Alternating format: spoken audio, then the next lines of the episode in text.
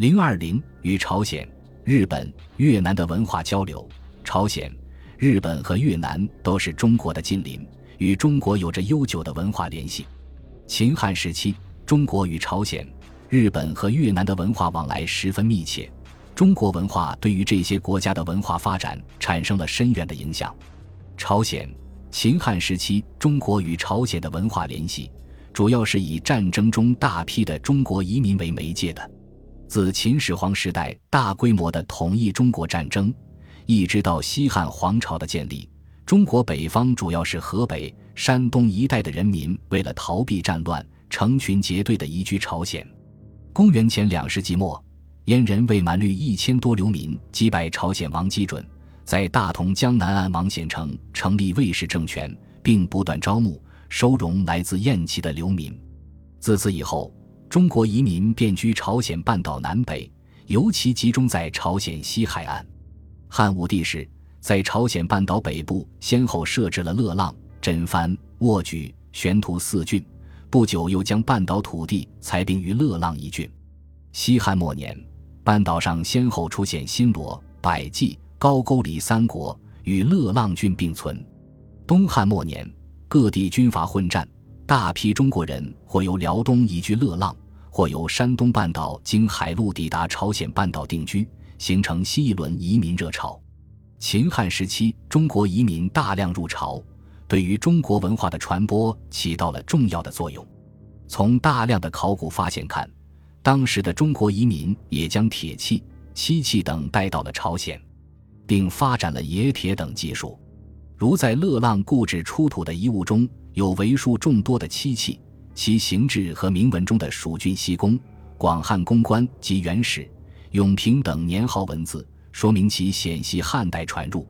同时，中国人的大量迁入朝鲜，也影响了当地的语言文字。在乐浪郡，汉化成为通用语言。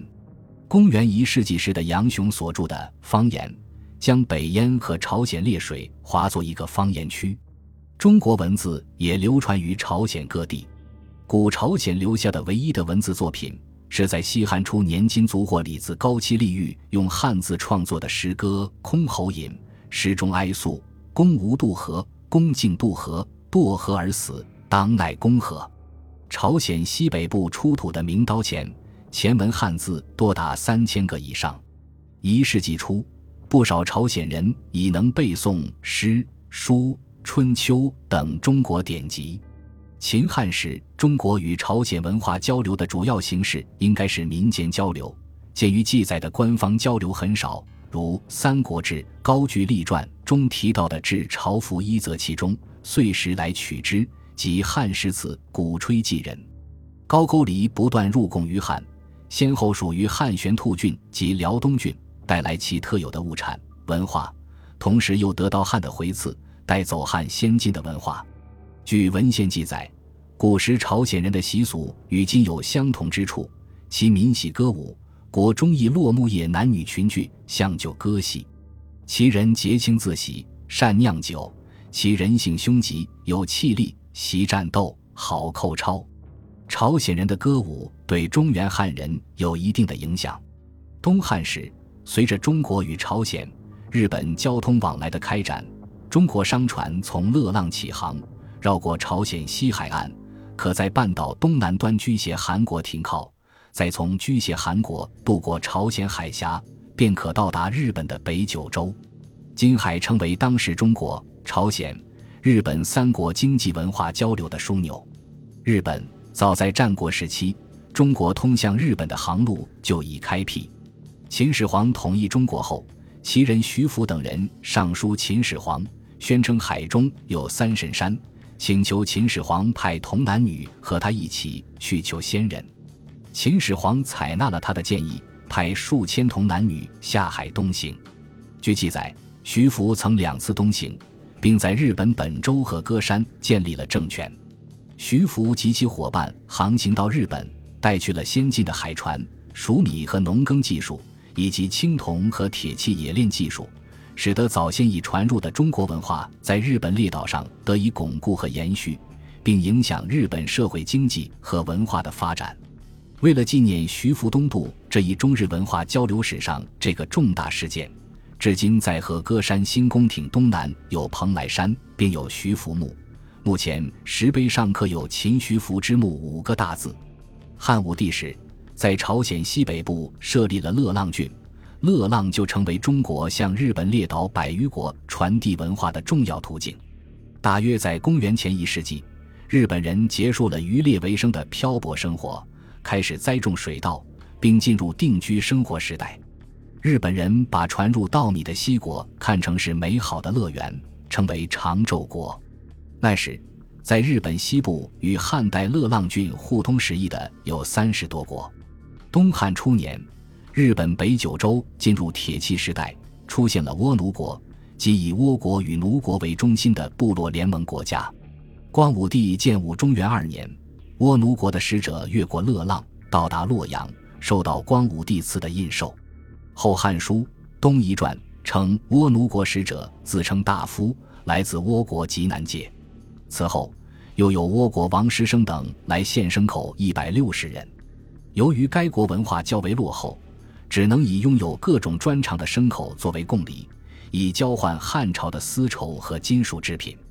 两世纪后，日本逐渐进入铁器时代，出现了以邪马台国为中心的部落联盟国家——三国志，魏志称之为邪马台国。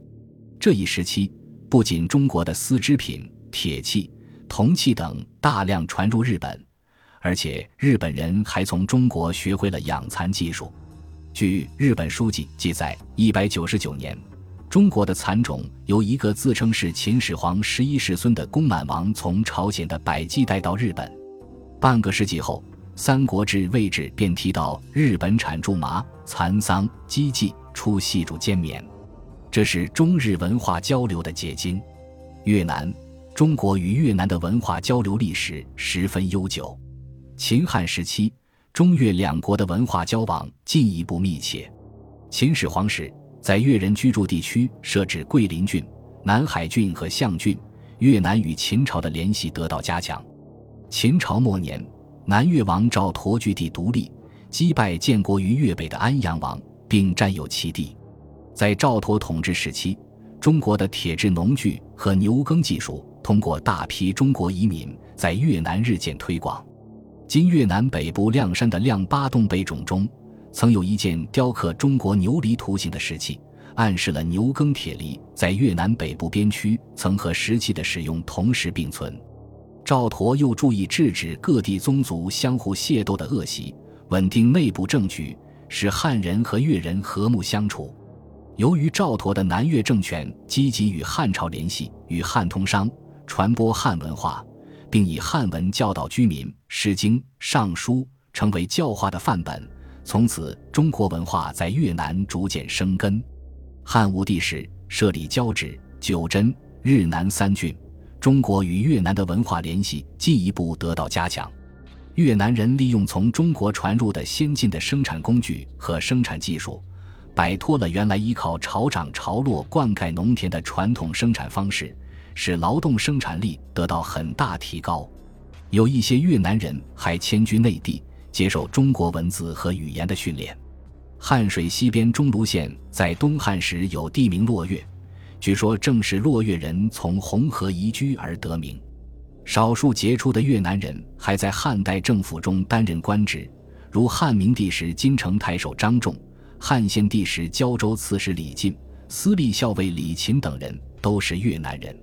中国的音乐、医药、佛学也都在这时传入越南，而越南的水果如龙眼、荔枝，药物如菖蒲、薏苡等也传入中国。东汉末年，不少诗人为逃避战乱，迁入交趾，在越南北部宣扬中国文化，使中国文化在越南的影响进一步扩大。在汉代，越南还是中国与东南亚。印度以及罗马世界建立邦交文化交流的前哨，如一百三十一年夜调国王派使者来中国，以及此后天竺和大秦使者来中国，都是航海来到日南，然后在今越南归仁附近换船到广东，北上洛阳进谒汉地。